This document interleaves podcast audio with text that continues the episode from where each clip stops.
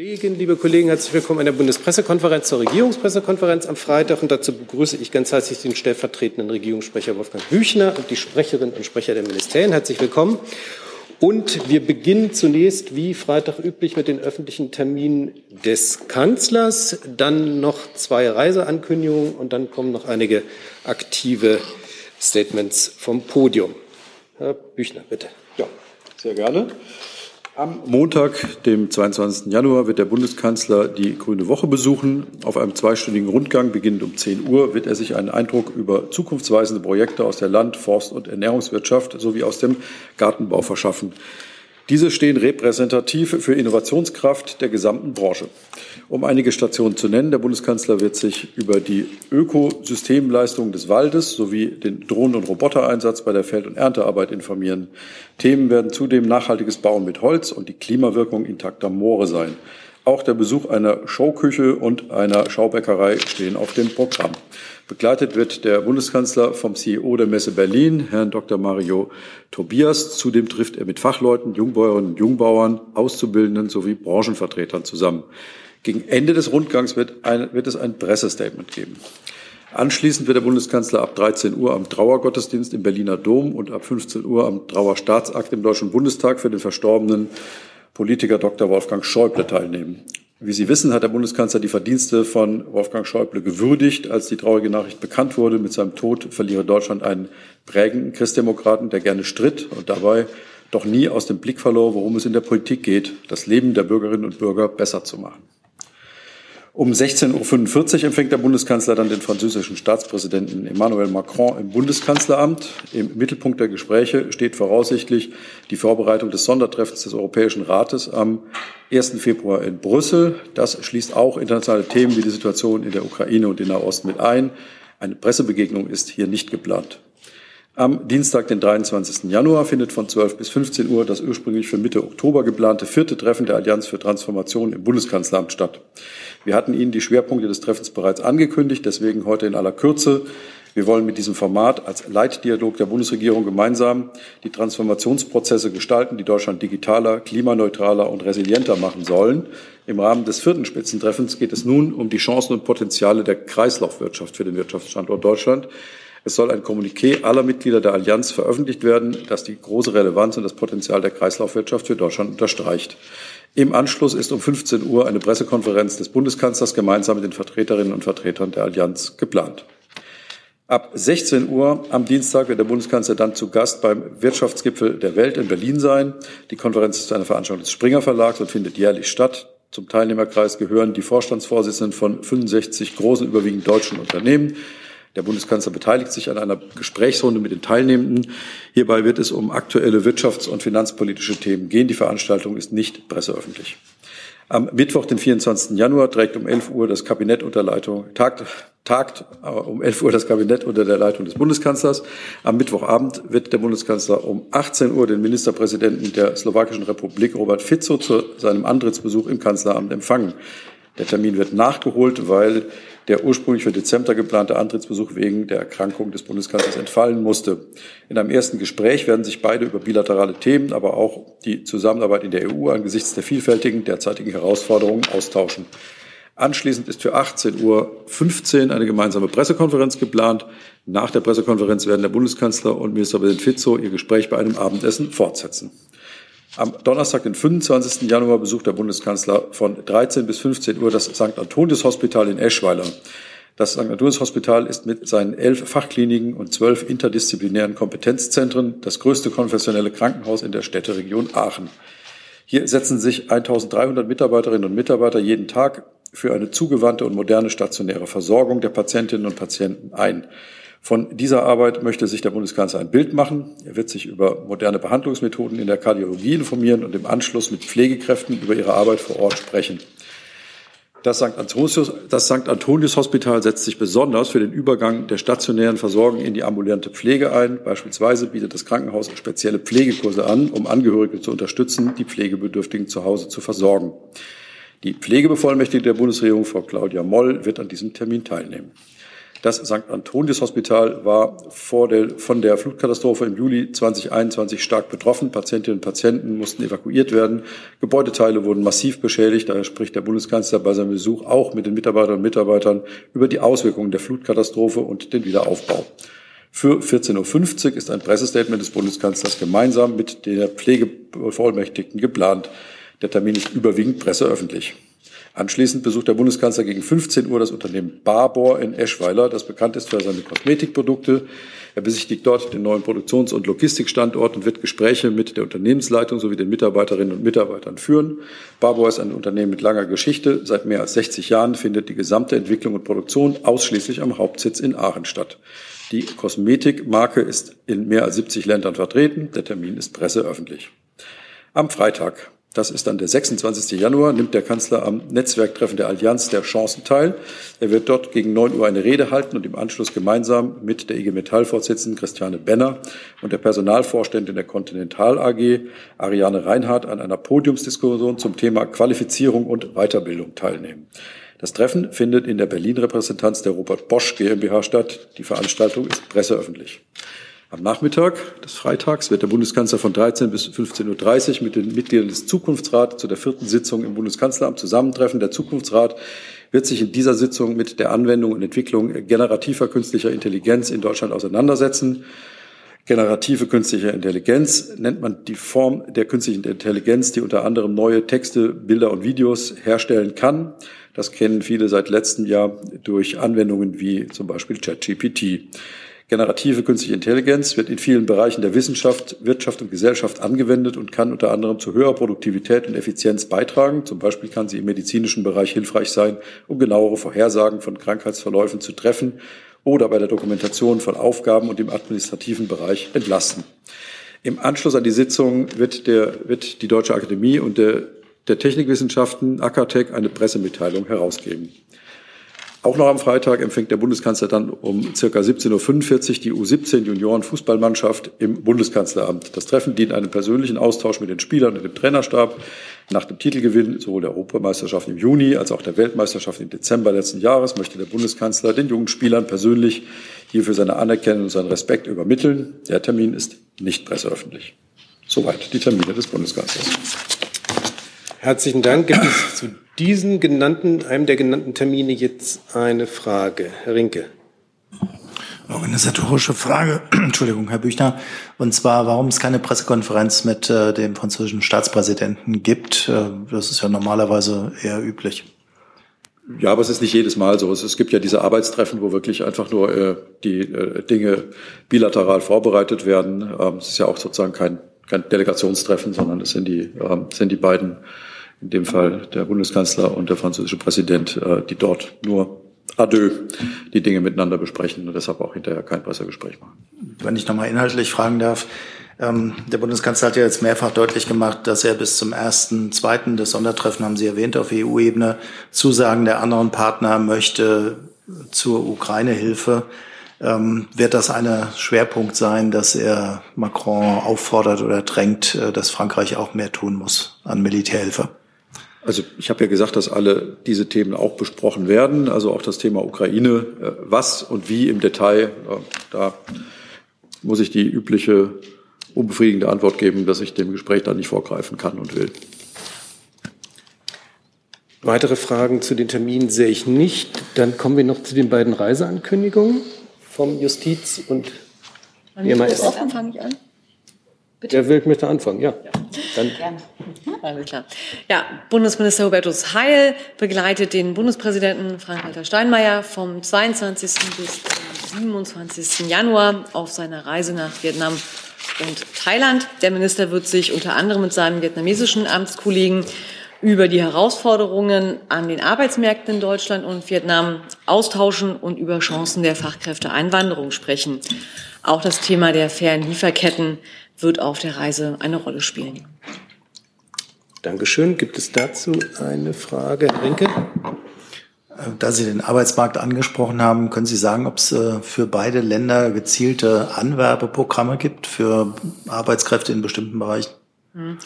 Also die Bundesagentur für Arbeit äh, rekrutiert zusammen mit der Deutschen Gesellschaft für internationale Zusammenarbeit äh, Auszubildende für die Pflege.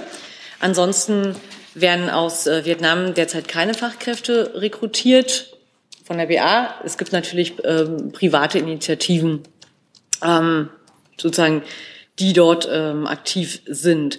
Äh, und in Thailand ähm, gibt, also zu Thailand gibt es äh, sozusagen solche Vermittlungsabkommen oder Ansprachen nicht zurzeit. Dann eine weitere Reiseankündigung von dem Justizministerium. Ja, vielen Dank. Ähm, am nächsten Dienstag, den 23. Januar 2024, reist der Bundesjustizminister Dr. Marco Buschmann nach Estland und Polen. Er wird zunächst nach Tallinn reisen, wo er den Justizminister der Republik Estland zu einem Gespräch trifft. Gegenstand der Gespräche sind die Zusammenarbeit in der EU und die dort aktuell diskutierten Themen sowie der russische Angriffskrieg auf die Ukraine. Im Anschluss wird der Bundesjustizminister in Tallinn das Landgericht Hajo besuchen und Gespräche mit Legal Tech-Unternehmen führen. Es wird um einen Austausch zum Thema Digitalisierung von Gerichtsverfahren gehen. Gegen Nachmittag wird er weiter nach Warschau reisen. Der Bundesjustizminister wird seinem polnischen Amtskollegen Adam Bodnar persönlich zum Amtsantritt gratulieren. Gegenstand des Gespräches sind die Möglichkeiten einer Zusammenarbeit im Justizbereich sowie der russische Angriffskrieg auf die Ukraine. Anschließend wird der Bundesjustizminister das Denkmal der Helden des Ghettoaufstandes sowie das Denkmal des Warschauer Aufstandes zur Kranzniederlegung besuchen. Bevor er am Abend nach Berlin zurückkehrt, wird er an der Juristischen Fakultät der Universität Warschau einen Vortrag zum Thema Liberty and Law in Europe halten. Dankeschön dafür. Hat Tucher dazu? Dazu nicht. Herr Rinke dazu? Dann Herr Rinke. Ähm, Nachfrage zu dem Treffen in Polen. Es gibt ja in Polen im Moment gerade eine institutionelle Staatskrise, äh, weil sich verschiedene Verfassungsorgane da gegenseitig blockieren. Wie besorgt ist der Justizminister eigentlich darüber, dass ähm, nach dem Amtsantritt der neuen Regierung äh, dieses Problem nicht gelöst werden konnte? Also generell will ich den ähm, Gesprächen in Polen nicht vorgreifen. Ähm, dieses Thema wird sicherlich ähm, auch Gegenstand ähm, der Erörterung sein. Und ähm, was da rauskommt, wie gesagt, dem möchte ich hier nicht vorgreifen. Aber wenn ich nachfragen darf, ich wollte jetzt gar nicht dem Gespräch vorgreifen, sondern eine Einordnung haben, wie besorgt Sie sind, dass diese institutionelle Krise nicht gelöst werden kann. Das ist vielleicht auch eine Frage, die sich auch sagen, an Saar würde ich, richtet. Würde ich gerne ähm, an die Kollegen des Auswärtigen Amts verweisen.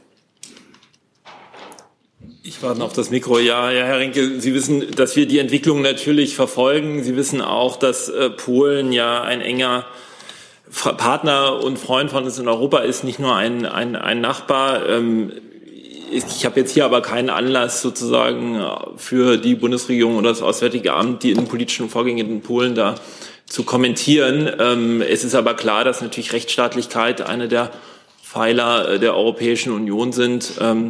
Und äh, das gilt natürlich für alle Mitgliedstaaten. Hi, hier ist Tyler, ich filme das Ganze. Hier ist Thilo, ich äh, stelle dir die Fragen. Hier ist Hans, ich achte aufs Protokoll und stelle fest, wir sind unter drei.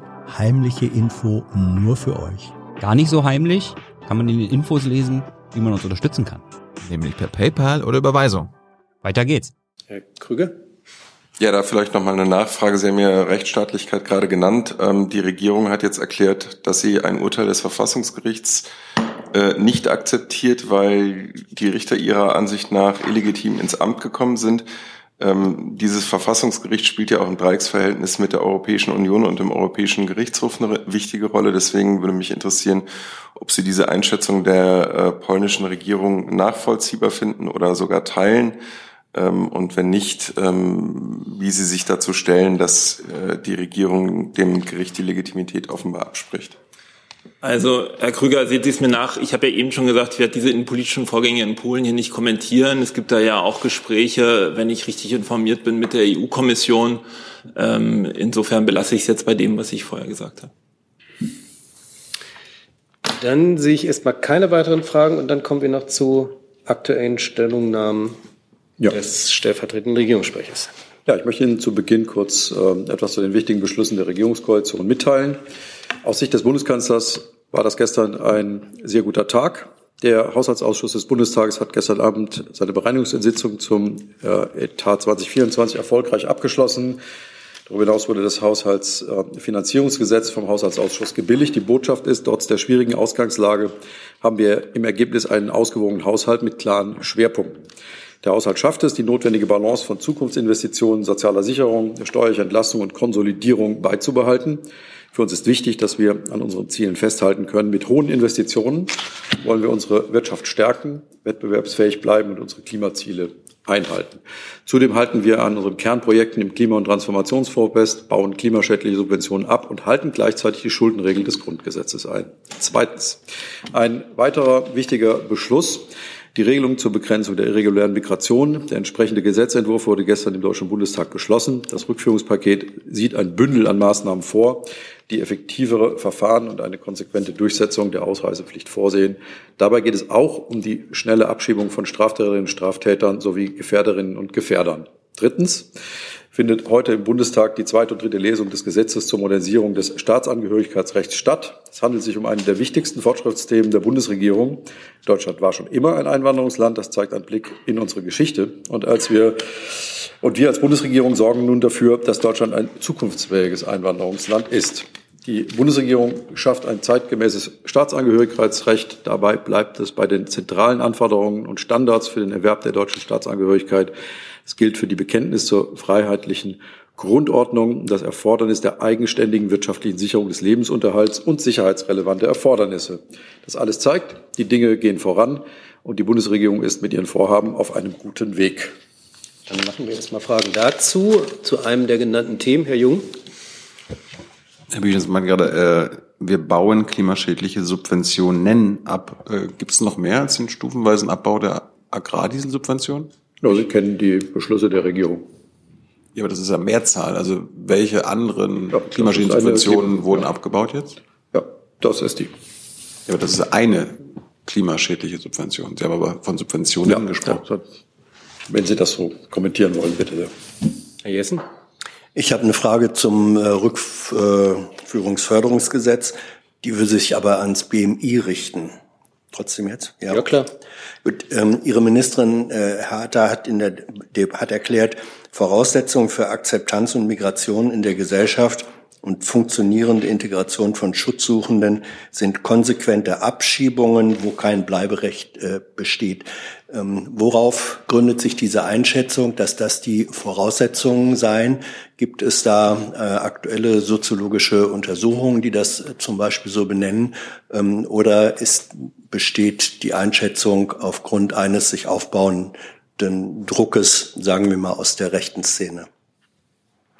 Also Erstmal würde ich sagen, dass die Worte der Ministerin für sich stehen und dass wir mit dem Rückführungspaket äh, auf die Bedarfe insbesondere der Bundesländer, wie sie formuliert wurden, eingegangen sind und praktische Hürden bei äh, Abschiebungen im Fall von Personen ohne Bleiberecht äh, ausräumen und damit ja einfach äh, in der Praxis ähm, Erleichterungen einführen. Und es ist natürlich auch für uns naheliegend, dass äh, Personen, die kein Bleiberecht haben, ähm, nicht in Deutschland bleiben können. Und in einigen Fällen muss das durch Abschiebungen, also zwangsweise Rückführungen erfolgen. Ähm, die Position habe ich verstanden, da sprechen die Worte der Ministerin in der Tat für sich selbst. Meine Frage war aber eine andere. Sie hat ja sozusagen einen äh, soziologischen äh, Sachverhalt dargestellt. Voraussetzung für Integration sei konsequente Abschiebung.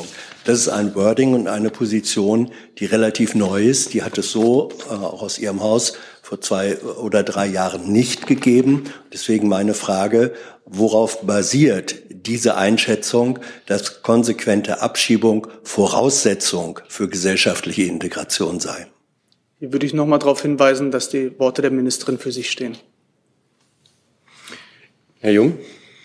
Ich habe eine Verständnisfrage, aber es geht ans BMF zum Thema äh, Flüchtlingsunterkünfte und Hilfe für die Kommunen. Im Februar hatte die Bundesregierung mit den Bundesländern und äh, den Kommunen vereinbart, Das ist äh, eine Hilfe vom Bund von 2,75 Milliarden Ich glaube, jetzt kommen wir von den Themen weg, oder? Nee, aber es Wo geht ist um, der Zusammenhang? Es geht um Abschiebung und Okay. äh, Überforderung der Kommunen. Okay. Äh, haben die Kommunen jetzt schon die 2,75 Milliarden Euro bekommen? Weil äh, immer wenn wir jetzt die letzten Monate nachgefragt haben, hatten sie darauf hingewiesen, dass es noch eine fehlende Rechtsgrundlage dafür gäbe. Und äh, der Hauptgrund für die Überforderung der Kommunen mit den Geflüchteten ist ja, dass sie zu wenig Geld haben. Ja, danke. Ich glaube, Sie meinen wahrscheinlich äh, eine Vereinbarung vom November, nicht vom Februar. Oder haben, glaube ich, Februar gesagt. Nee, letzten, äh, letzten Februar war das beim Letztes Jahr Spitzentreffen. Februar.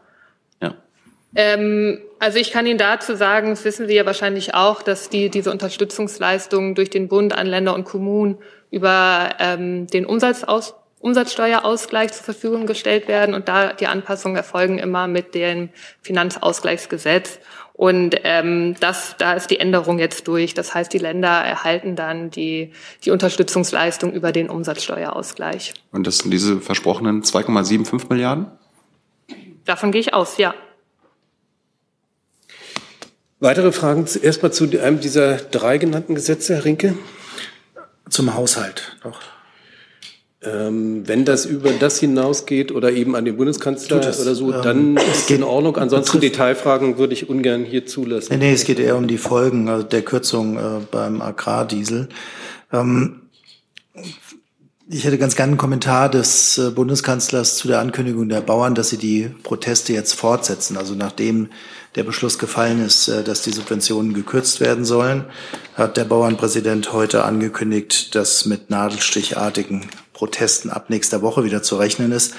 Ähm, fordert die Bundesregierung die Landwirte auf, äh, weil es ja parallel noch Gespräche gibt über ein Gesetzespaket, auf diese Proteste zu verzichten. Also, wie Sie wissen, ähm, ist im Zuge jetzt der, des Haushaltsbeschlusses ähm, die Entscheidung gefallen, ähm, äh, dass äh, der- die, die Fortgeltung der Kfz-Steuerbefreiung für landwirtschaftliche, ähm, Forst, äh, landwirtschaftliche und forstwirtschaftliche Fahrzeuge zur schrittweisen Rückführung der Agrardieselvergütung äh, vom Bundestag so mitgetragen wird. Das stellt aus Sicht der Koalition einen guten Kompromiss dar. Ähm, und ähm, wir haben uns darüber hinaus darauf verständigt, äh, dass bis zur Sommerpause ein, ähm, sozusagen eine, ein, ein Konzept erarbeitet wird, ähm, wie die ähm, bäuerlichen, die landwirtschaftlichen Betriebe entlastet werden können. Die Bundesregierung ist davon überzeugt, dass das mit kurz bis mittel, dass, dass damit kurz bis mittelfristige Entlastungen für die, für den Landwirtschaftssektor zu erwarten sind. Äh, wichtig ist dabei, dass der Dialog zwischen Regierung und Vertreterinnen von Bäuern und Bauern äh, nicht abreißt. Wir können nur gemeinsam die Situation dieser für alle wichtigen Branche verbessern. Die Bundesregierung schätzt die Arbeit der Landwirte als enorm wichtig ein, denn sie sichern unsere Ernährung. Ziel sind konkrete Verbesserungen für die Landwirtinnen und Landwirte. Bis zum Sommer wird, wie gesagt, ein Gesamtpaket geschnürt, das unter anderem eine Finanzierung des Stallumbaus vorsieht und unnötige bürokratische Hindernisse aus dem Weg räumt. Dazu gehören Maßnahmen wie beispielsweise die Begrenzung von Berichtspflichten. Gerade kleine und mittlere landwirtschaftliche Betriebe sind davon betroffen. Die Bundesregierung möchte Landwirtinnen und Landwirten entlasten. Alles, was dazu beiträgt und den Bundeshaushalt nicht direkt belastet, ist zu begrüßen. Und hier, wie gerade gesagt, entscheidend ist eben, dass wir hier in einem Dialog bleiben. Darf ich äh, kurz nachfragen? Sie sagten eben kurz- und mittelfristig, aber wenn das Gesetzespaket erst bis Sommer vorliegen soll, wo ist da die kurzfristige Entlastung für die Das ist kurz, und mittel, kurz bis mittelfristig. Also bis Sommer ist noch kurzfristig. Das ist kurz bis mittelfristig. Okay. Dann, Herr Grimm, war der auch zum Haushalt? Oder beziehungsweise zu einem der Ich weiß nicht, äh, können wir jetzt, äh, ist es gedacht, den Fachministerien zum Haushalt eine Frage zu stellen oder wäre das eine andere Abteilung, die wir dann nochmal aufmachen? Ich würde das eigentlich ungern, weil wir haben jetzt zwischen neun und 12 Uhr drei Pressekonferenzen gehabt äh, zum Thema Haushalt. Da waren eben viele Fragen dabei, die eben unbeantwortet blieben. ich probiere mal eine Frage. Dann probieren Sie mal bitte eine Frage, aber Ich hätte will eine das Frage. eigentlich äh, nicht weiter ausdehnen jetzt, den Haushalt. Hätte eine Frage an das Finanzministerium, ob Sie aus dem äh, Beschlüssen von gestern, äh, das Ministerium saß ja dabei, beziffern können, wie die globale Mehr- und Minderausgabe ausfällt.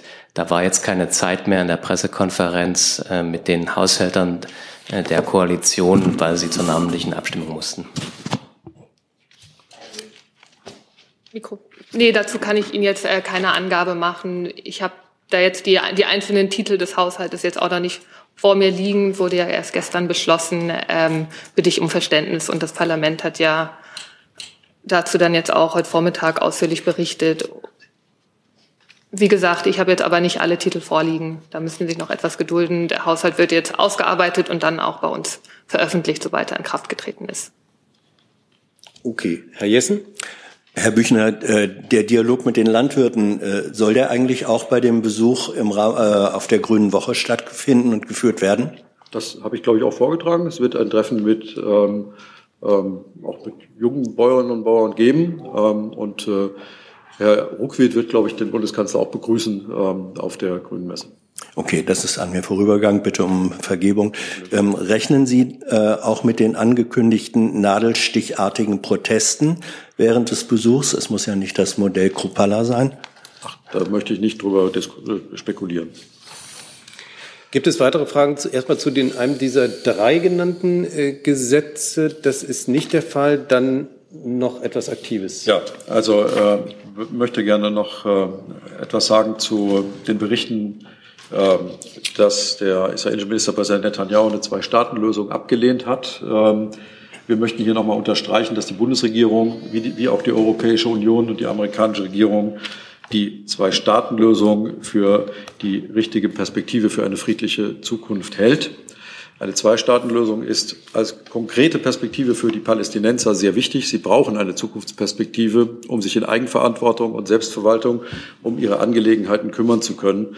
Lassen Sie mich nur zwei von vielen Gründen nennen. Erstens, Israels Sicherheit ist für uns prioritär. Diese kann nachhaltig und umfassend im Rahmen einer Zwei-Staaten-Lösung abgesichert werden. Zweitens, die Normalisierung der Beziehungen zwischen Israel und den arabischen Staaten der arabischen Welt basiert auch auf einer Zwei-Staaten-Lösung. Die Normalisierung unterstützen wir voll und ganz. Auch in der Vergangenheit wurde bei allen Überlegungen eine Zwei-Staaten-Lösung der Sicherheit Israels immer besonderer Augenmerk geschenkt. Die Sicherheit Israels ist mit einem israelischen und einem palästinensischen Staat vereinbar und kein Argument gegen einen palästinensischen Staat. Der Bundeskanzler und die gesamte Bundesregierung haben daher unseren israelischen Partnern immer wieder deutlich gemacht, eine verhandelte Zwei-Staaten-Lösung bleibt für uns die einzige Möglichkeit, um ein Leben in Frieden und Sicherheit für Palästinenser und Israelis sicherzustellen. Dann dazu Herr Jung. Herr Büchner, vielleicht auch Herr Wagner, was folgt dann jetzt aus dieser ähm, ja, jetzt aktiven Mitteilung? Ähm, hat es jetzt irgendwelche Konsequenzen gegen, gegenüber dem israelischen Partner? Weil das ist ja von Seiten der israelischen Regierung jetzt ein, äh, man könnte schon fast sagen, Mittelfinger gerade in Richtung Washington, aber auch äh, gegenüber den europäischen Partnern. Also diese Bewertung, die Sie da treffen, mache ich mir nicht zu eigen. Ähm, aber es ist ein, denke ich, äh, eine sinnvolle und richtige, ähm, richtiges Vorgehen, dass wir hier unseren Standpunkt nochmal deutlich machen. Und das haben wir hier getan. Ja, Standpunkt deutlich machen, das ist eine, Konsequenzen äh, on the ground, das ist andere. Herr Wagner, der äh, Ministerpräsident hat äh, zusätzlich auch äh, eine Absage ähm, in puncto Kontrolle ähm, der palästinensischen Autonomiebehörde am Tag danach, wie Sie das immer sagen, in Gaza ausgeschlossen, was die Ministerin, was die Bundesregierung ja favorisiert, genauso die amerikanischen Partner. Äh, sehen Sie das äh, ähnlich kritisch oder können Sie damit leben? Also Unsere Position ist, glaube ich, ja hinlänglich bekannt. Ähm, ich unterstreiche auch nochmal das, was der stellvertretende Regierungssprecher hier eben gesagt hat. Natürlich muss man bei der Schrecklichkeit des aktuellen Konflikts und der Lage in Gaza immer daran äh, arbeiten und daran denken, wie eine politische Lösung und der Tag danach und das Morgen aussehen kann. Das ist ja auch Gegenstand von vielerlei Gesprächen, die wir führen, die äh, die Außenministerin führt, die der Bundeskanzler natürlich auch führt, ähm, mit unseren Partnern in der Region, mit Israel, aber eben auch mit den Palästinensern. Die Außenministerin war ja in kurzer Folge zweimal in Ramallah auch bei der bei den palästinensischen Vertretern ähm, zu Besuch hat dort Gespräche geführt und ähm, insofern ist das ein Thema, was uns natürlich aktiv umtreibt. Nur zu Verständnis, äh, Sie verstehen, die Bundeswehr versteht dann aber auch, wenn die israelische Regierung eine Absage erteilt, dass Gaza unter äh, palästinensischer Kontrolle ähm, kommt am Tag danach, dass es damit, dass es logischerweise bedeutet, dass es eine israelische Besatzung Gazas ist. Das sind Worte, die Sie mir jetzt in den Mund legen. Das, ähm, äh, ist, das ist mitnichten so. Die Außenministerin hat ja mehrfach ausgeführt, welche Prinzipien ähm, äh, aus unserer Sicht äh, wichtige Parameter sind für einen Tag danach in Gaza. Und da spielt natürlich auch die palästinensische Autonomiebehörde eine Rolle. Sie hat ja auch in, bei ihren Besuchen äh, in Ramallah äh, gefordert, dass noch eingefrorene Gelder dort freigegeben werden. Insofern ähm, teile ich Ihre Interpretation meiner Aussagen da jetzt überhaupt nicht. Herr Rinke? Ja, da würde ich aber ganz gerne auch nochmal nachfragen, sowohl an Herrn Büchner als auch Herrn Wagner. Ähm, Deutschland unterstützt Israel ja, aber wenn sich jetzt herausstellt, dass die Ziele, ähm, die beide Regierungen haben, offensichtlich völlig unterschiedlich sind oder sogar entgegengesetzt, äh, dann stellt sich schon die Frage tatsächlich nach den Konsequenzen. Also will die Bundesregierung trotzdem an dieser bedingungslosen Unterstützung Israels festhalten, weil hier geht es ja jetzt nicht mehr um Kabinettsmitglieder, die irgendwelchen rechtsextremen Parteien angehören, äh, was immer runtergeredet wurde, wenn die sich äußern, sondern hier geht es um den Ministerpräsidenten. Und wenn der sagt, er will ausdrücklich das Ziel nicht, was für die Bundesregierung die Grundlage einer Nachkriegslösung ist, dann müsste das doch eigentlich Konsequenzen nach sich ziehen. Also, Herr Rinke, ich glaube, man darf jetzt hier nicht spekulieren. Ich glaube, wir haben zum Ausdruck gebracht, dass es für dass das Ende des schrecklichen Kriegs da in Gaza mit einer politischen Perspektive einhergehen muss, weil, und so hat es ja auch der stellvertretende Regierungssprecher zum Ausdruck gebracht, eine langfristige Sicherheit Israels nur dann gewährleistet werden kann, wenn von den palästinensischen Gebieten, insbesondere Gaza, keine Terrorgefahr mehr ausgibt, wenn die Sicherheit Israels, aber eben auch die Sicherheit der Palästinenserinnen und Palästinenser gesichert ist. Und natürlich ist es im Moment so, dass es dafür große Hürden gibt. Da sind zum einen einmal zu nennen die noch weiter anhaltenden Angriffe der Hamas aus Gaza heraus. Ähm, da ist auch zu nennen, dass weiterhin weit über 100 Menschen in der Hand als Geiseln in, äh, in Gaza in den Händen der Hamas gehalten werden aber eben auch Komplexe, die wir ja auch offen ansprechen mit Israel, wie der Siedlungsbau im Westjordanland etc. Also insofern ist das eine komplizierte Gesamtgemengelage, aber in dieser komplizierten Gesamtgemengelage sind wir unsere Partner in intensiven Gesprächen mit allen Seiten, um eben in eine politische Perspektive zu kommen. Herr Tore dazu? Herr Wagner, auch nochmal äh, Thema Israel und äh, Klage Südafrikas vor dem Internationalen Gerichtshof dagegen. Namibia findet das ja auch richtig und äh, hat die deutsche Position an der Seite Israels heftig kritisiert, hat davon gesprochen, Deutschland habe aus der Geschichte nichts gelernt, hat auch nochmal den Begriff Genozid benutzt. Gleichzeitig gibt es ja diesen Versöhnungsprozess mit Namibia. Ist der jetzt gefährdet? Und wie bewerten Sie diese Äußerung der namibischen Regierung? Da würde ich es ganz kurz machen und Sie auf meine Einlassung vom Montag verweisen. Da hatten wir das Thema hier ausführlich besprochen. Herr Jessen. Herr Wagner, ähm, die ähm, israelische Regierung hat das Vorgehen gegen die Hamas immer auch damit begründet, dass diese das Existenzrecht des Staates Israel äh, nicht anerkennt.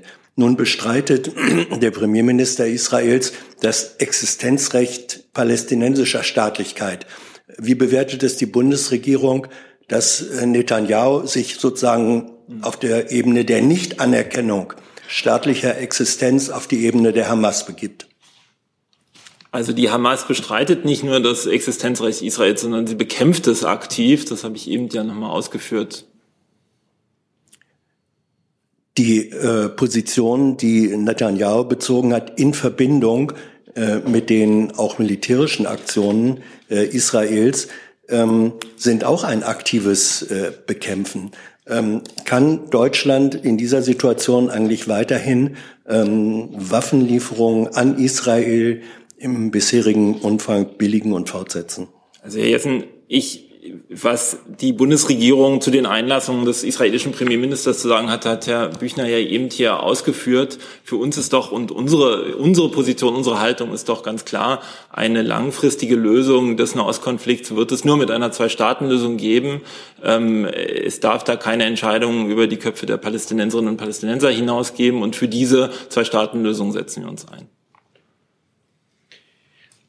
War das auch zum Thema? Ja, bitte. Dann.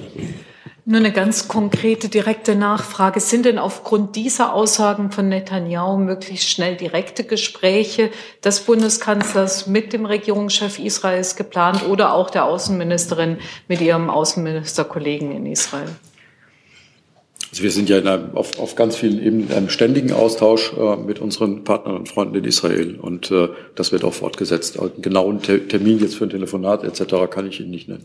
Das kann ich für die Außenministerin nur bestätigen. Ähm, es ist ja so, dass der, wenn ich jetzt richtig informiert bin, der israelische Außenminister auch am Montag ähm, beim, äh, beim Außenrat der EU-Außenministerinnen und Außenministern zu Gast sein wird. Insofern sind es äh, in der Tat enge Abstimmungen und Gespräche, die wir die ganze Zeit führen gerne nochmal äh, auf die Frage von Herrn Rinke zurückkommen, ähm, was das für unsere Unterstützung heißt. Ähm, also ich unterstütze alles, was Herr Wagner da gerade gesagt hat. Ähm, äh, zugleich will ich aber auch einfach nochmal ganz klar sagen, äh, Israel ist unser Freund und Partner in der Region und er kann sich und Israel kann sich unserer Unterstützung sicher sein. Dann noch mal Herr Jung und dann verlassen wir das Thema.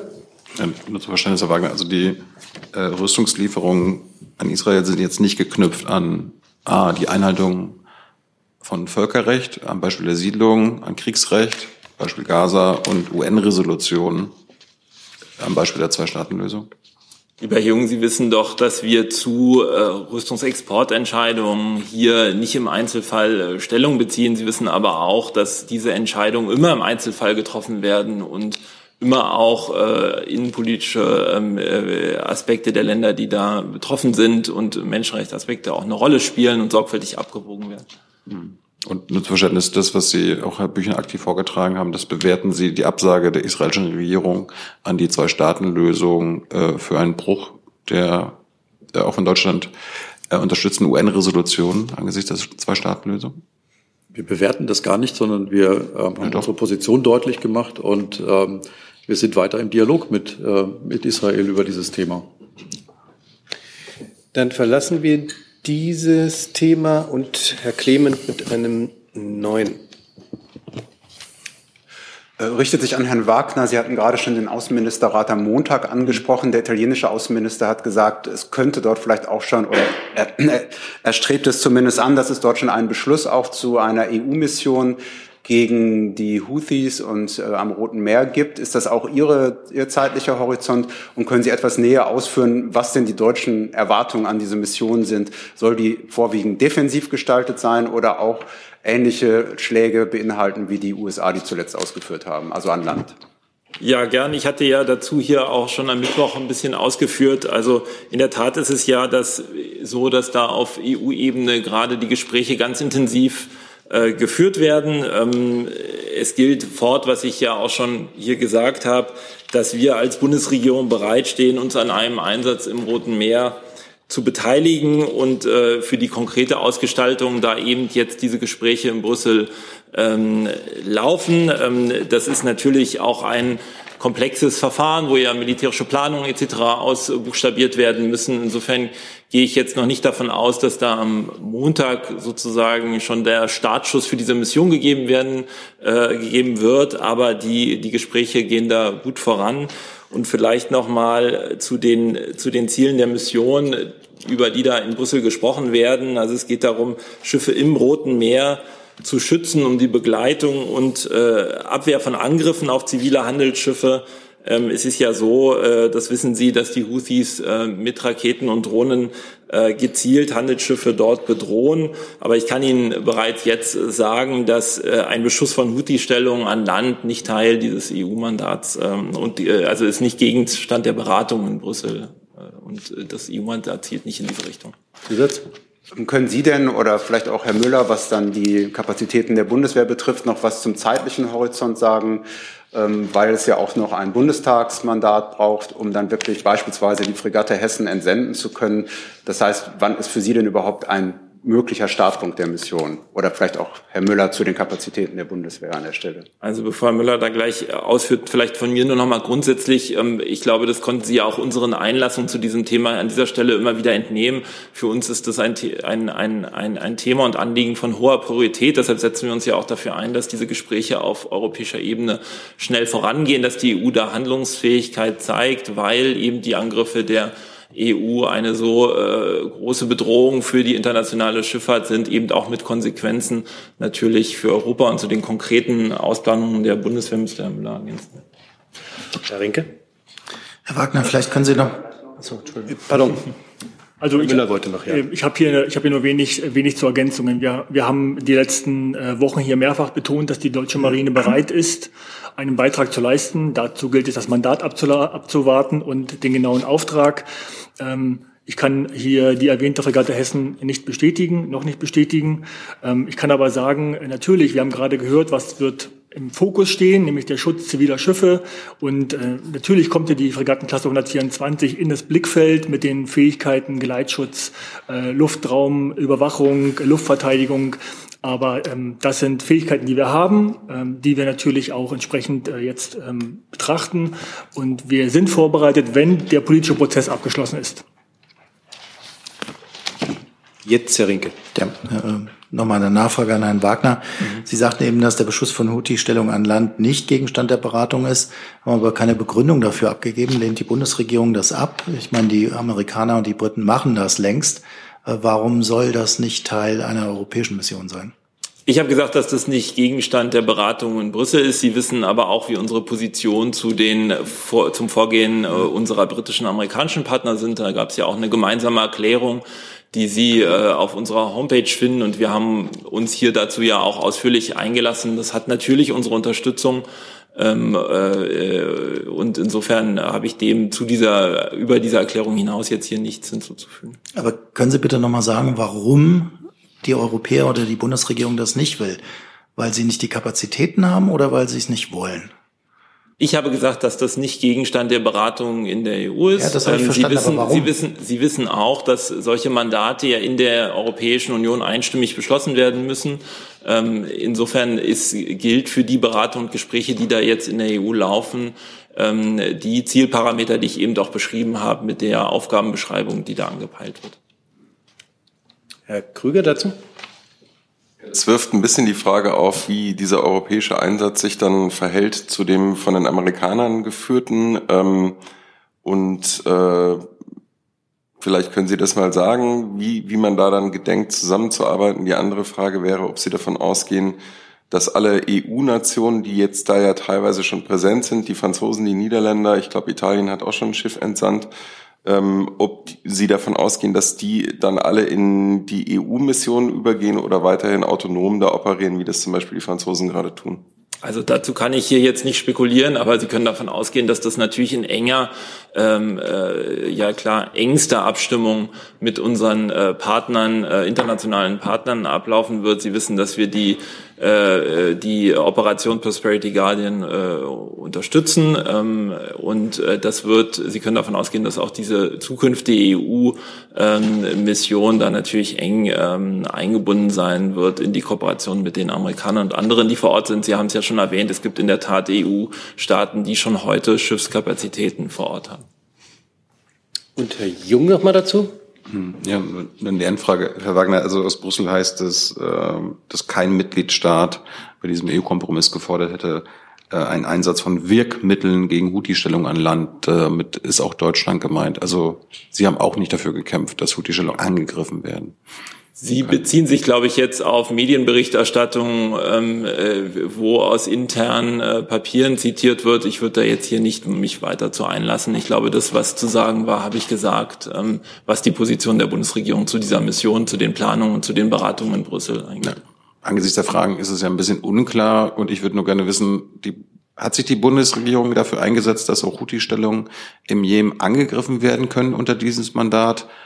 Oder nicht, so wie es in der, äh, jetzt in der Welt ist. Weil das würde ja bedeuten, dass die Bundesregierung äh, ebenfalls nur für ein passives Mandat. Herr Jung, das sind interne Beratungen in Brüssel. Ich habe doch klar gesagt, in welche Zielrichtung diese Beratungen laufen und was eine umrissene Missionsbeschreibung dieser Mission wäre. Ich habe Ihnen aber auch klar gesagt, dass wir, und das haben wir ja mit einer gemeinsamen Klärung mit unseren amerikanischen, britischen anderen Partnern ja auch unterstrichen, dass wir diese ähm, dieses Vorgehen und die Operationen der Amerikaner und der Briten dort unterstützen.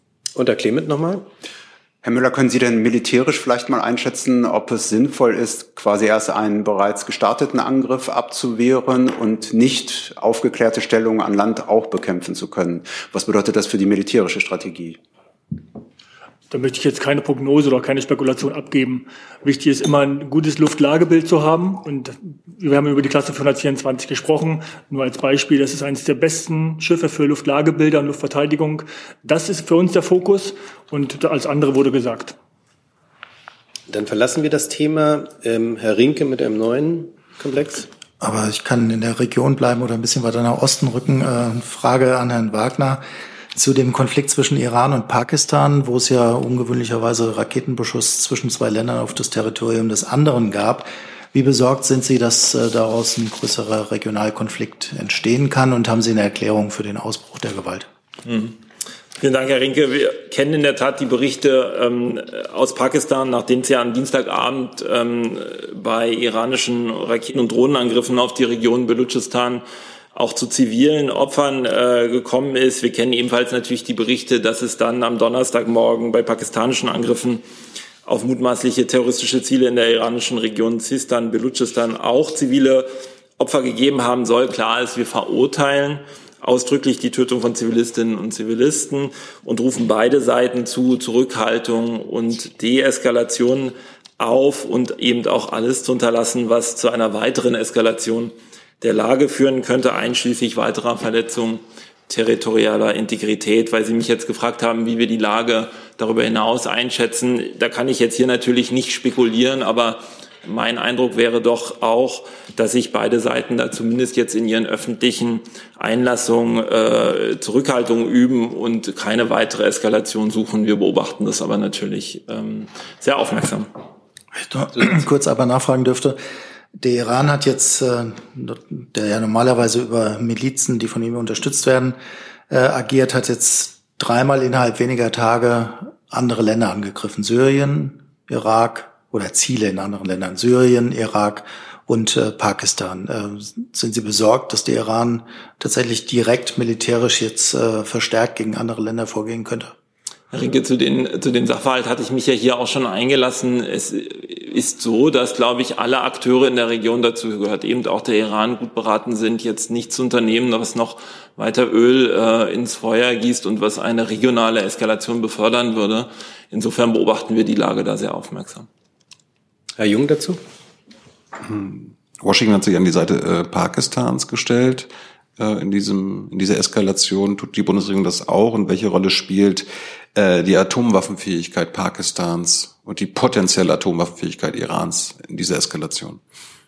Also auf den zweiten Aspekt angesprochen gelten, glaube ich, die Worte, die ich eben gesagt habe, dass alle Akteure gut beraten sind, da jetzt nicht weiter Öl ins Feuer zu gießen und äh, sich in Deeskalation und Zurückhaltung zu üben. Und zum ersten Teil der Frage würde ich Sie auf das verweisen, was ich eben schon gesagt habe. Ja, darum frage ich. Und ich hab, deshalb ich hab, verweise ich, ich Sie nochmal auf das, was ich eben ja, was, gesagt habe. Können Sie das äh, nochmal übersetzen? Äh, ich glaube, ich habe Deutsch gesprochen, es bedarf keiner Übersetzung. Insofern verweise ich Sie auf die Worte, die ich da eben gefunden habe. Weitere Fragen dazu sehe ich nicht. Neues Thema. Bleibt das Mikro bei Ihnen, Herr Jung? Ja, es geht ans Finanzministerium zum Thema Kindergeld. Ähm, können Sie Berichte bestätigen, dass sich der Finanzminister gegen eine Anhebung des Kinder Kindergelds äh, ausgesprochen habe und stattdessen äh, auf die zum 1. Januar rückwirkende Erhöhung des Kinderfreibetrages setzt? Äh, was dazu führen würde, dass nur Familien ab einem Familieneinkommen von über 110.000 Euro jährlich von den Plänen profitieren würden, also nur eher wohlhabende Familien. Und warum brauchen gerade die äh, das? Ja, danke, dass Sie das Thema ansprechen. Das gibt mir die Gelegenheit, das einmal richtig einzuordnen und auch ähm, einmal den Unterschied von Kindergeld und Kinderfreibetrag, der äh, verfassungsrechtlich als Existenzminimum steuerrechtlich freizustellen ist, zu erläutern. Ähm, genau, eben diese Freistellung des Existenzminimums von Kindern erfolgt über den Kinderfreibetrag. Und dabei wird auch regelmäßig überprüft, ob die steuerliche Freistellung bereits mit dem Kindergeld erfolgt ist. Also die, das Kindergeld, das ist ja ein monatlicher Betrag, der, ähm, der überwiesen wird und dieser ist quasi ein Abschlag für den Kinderfreibetrag, damit den Familien das auch schon jeden Monat zur Verfügung steht und nicht erst mit der Steuererklärung dann nach dem abgeschlossenen Jahr. Womit die das, dient das Kindergeld also zum einen der steuerlichen Freistellung des Existenzminimums als auch der familienpolitischen Förderung. Und zwar hier auch ganz gezielt bis in mittlere Einkommensbereiche, soweit das Kindergeld den eigentlich zustehenden Kinderfreibetrag übersteigt.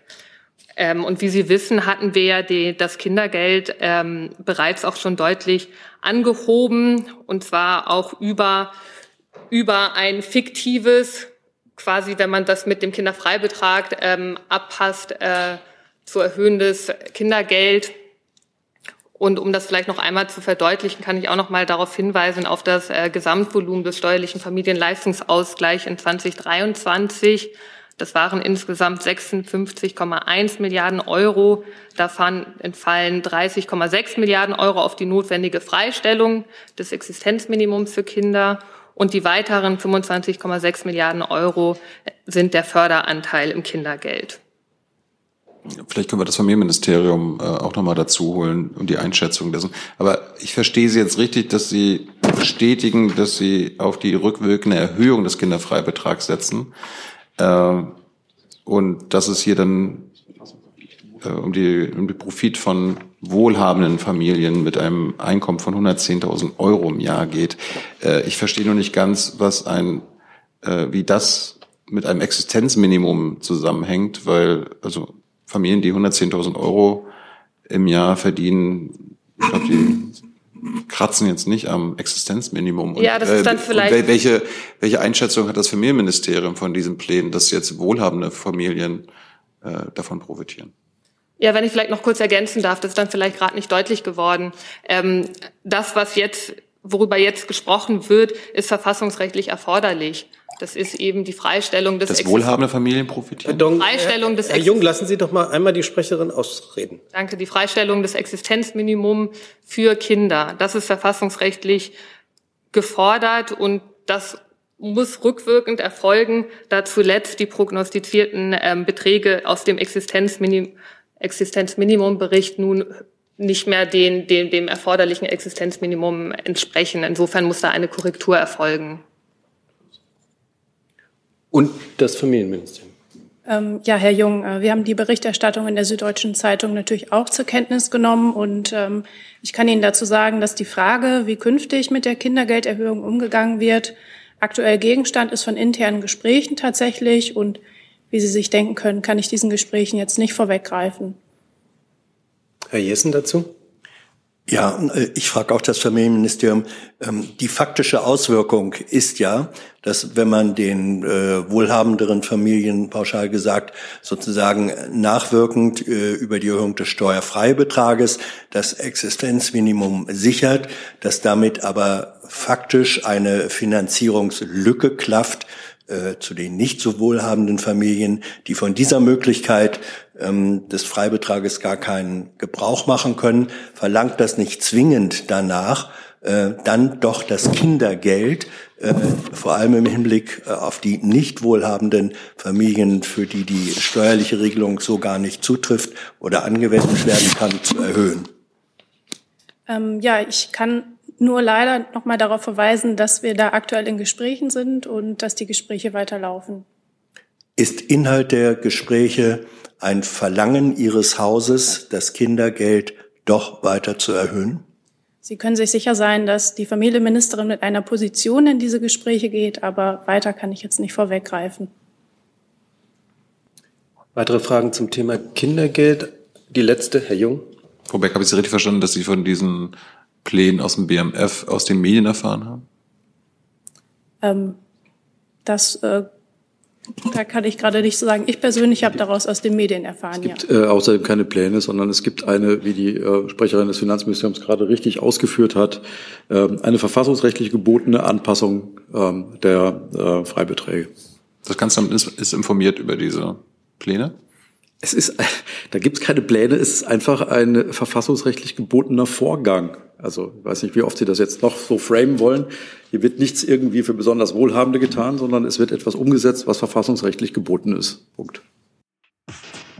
Hey Leute, diese Folge wird diesmal präsentiert von unserem Partner, äh, äh, Partnern, der Junge Naiv Crowd. Tausende Menschen, die uns jeden Monat mit Geldgeschenken beglücken. Danke dafür und jetzt geht's weiter. Dann ähm, muss ich jetzt nochmal die Runde fragen, neues Thema noch Herr Rinke. Eine Frage ans Verkehrsministerium oder digital?